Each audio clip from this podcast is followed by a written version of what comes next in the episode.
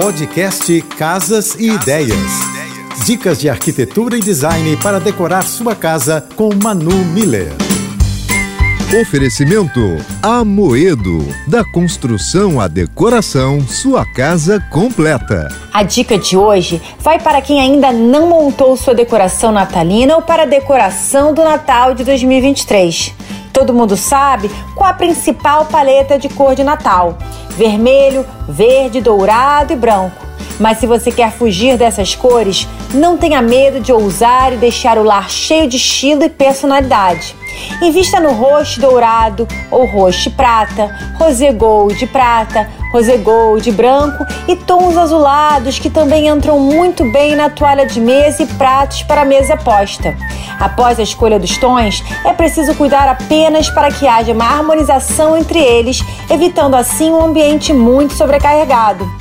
Para conhecer um pouco mais do meu trabalho, me segue no Instagram, arroba Márcia Beijos e até amanhã.